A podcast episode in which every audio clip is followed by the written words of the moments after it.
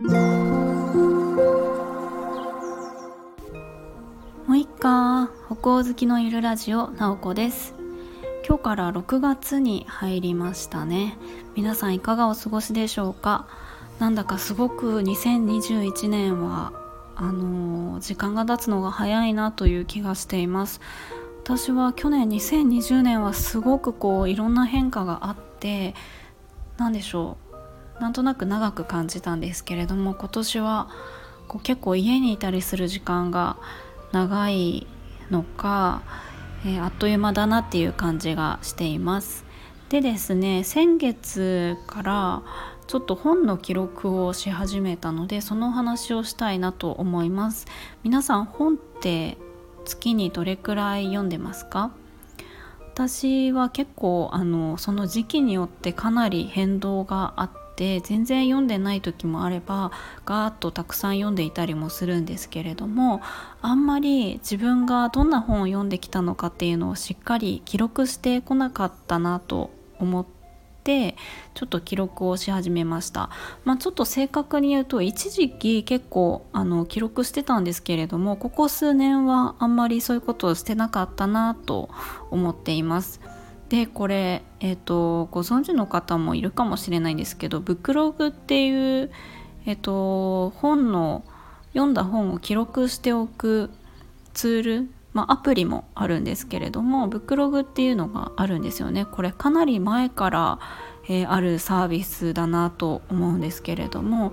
結構前にそれを使っていてあ久しぶりに自分が読んだ本をちゃんと振り返れるようにえっと、そこに登録しておこうかなと思ってちょうど5月、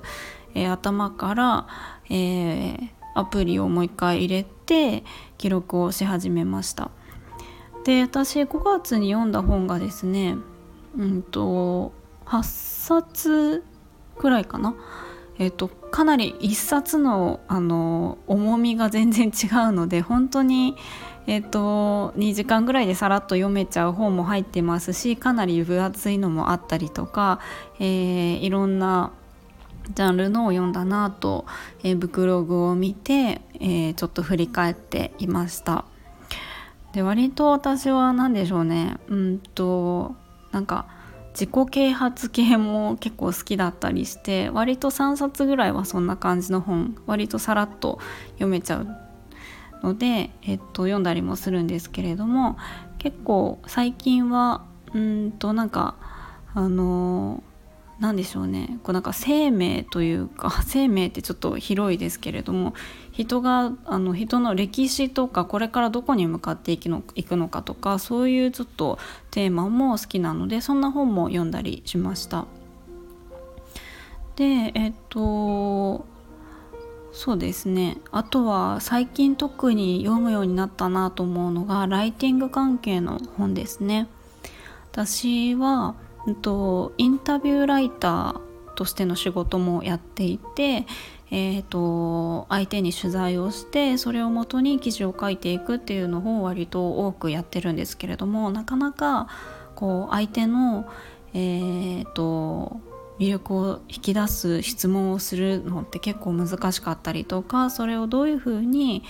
文章として構成していくのかってなかなか奥深いなと思っていてできるようで結構できないというか、えー、かなりどんな人がその取材をして執筆するかによって本当に出来上がる原稿って違ってくるなと思うんですよね。でその辺りのスキルっていうのを私はそんなにしっかり勉強せずにかなりオリジナルでここまでやってきたのでやっぱり、えーと、いろんな方の取材をして記事を書いていくっていう風になるとやっぱりあのスキルを上げていきたいなと思ってそんな本も結構何冊か読みました。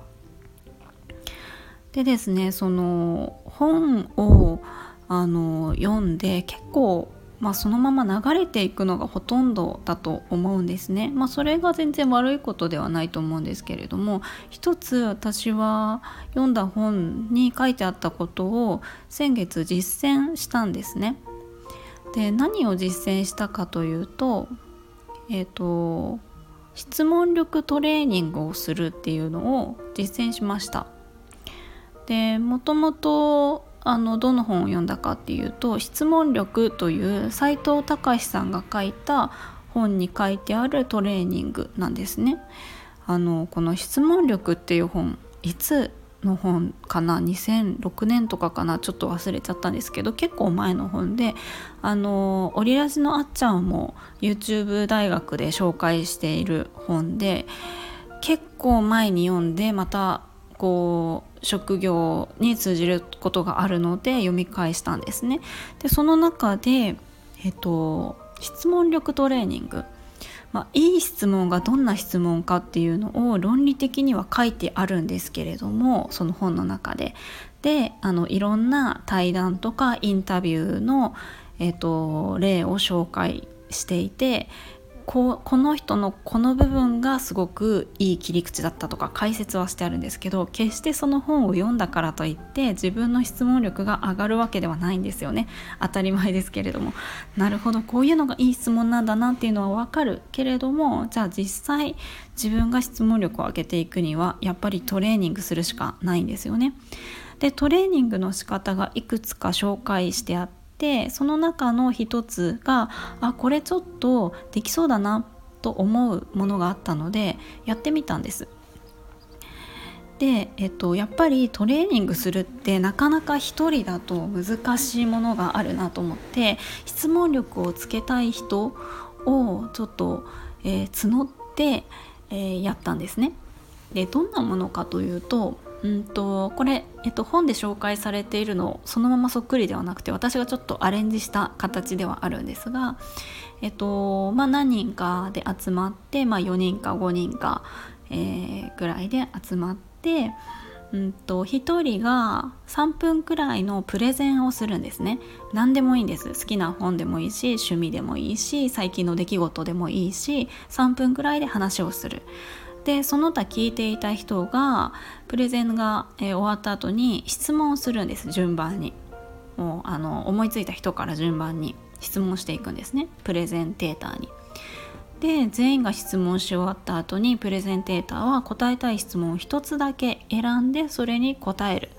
っていうトレーニングなんです。でこのプレゼンをする人を順番に回していく。なのでみんなプレゼンをしてみんな質問もするみたいな感じで私はこれをやってみたいなと思って自分の Facebook でえっと、こんなトレーニングがあってやりたいんですけど、えっと、一緒にやってくれる人いませんか？っていうふうに、えー、ちょっと投稿してみたんです。そしたらですねまあ、ちょっと4人ぐらいでできたらいいと思ってますっていうふうに書いたら思いのほか質問力つけたいみたいなトレーニングしたいっていう方がいて今何人ぐらいかな20人近くえっと集まってですねまあ、Zoom を使ってやるので本当にどこに住んでてもできるんですけれども、えー、週に1回、うんとまあ、時間を決めて1時間くらいでじゃあ来れる人来てくださいっていう感じでえっと、やっています。まあ、20人であっても Zoom ね使ったら全然あのグループ分けできますからね。ブレイクアウトルーム作って、えー、45人のグループってできるのでちょっとさすがに20人とかだと多すぎちゃうのでね。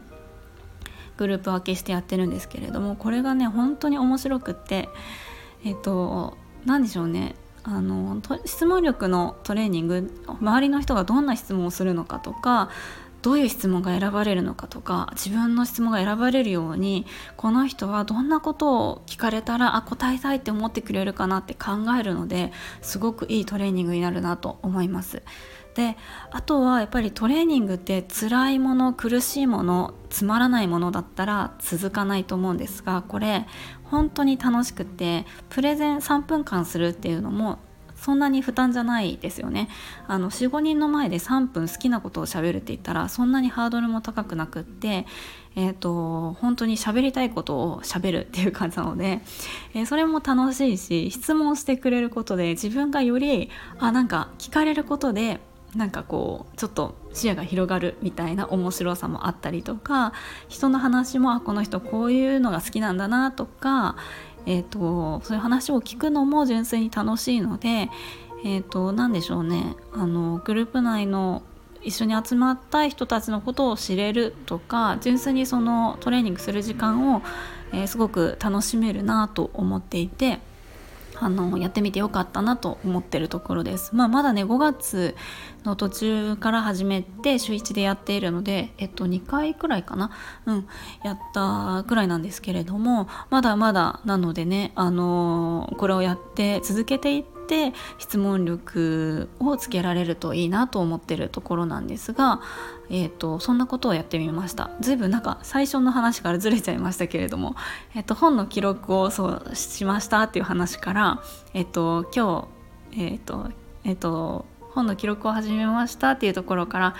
今月先月読んだ本の中の質問力トレーニングを実践してみましたみたいな話をしてみました。ということでねあの本で書いてあることを実践するってあれもこれもできないと思うんですけどこれちょっと面白そうとかあったら一つでもやってみるとなかなか面白いかもしれません。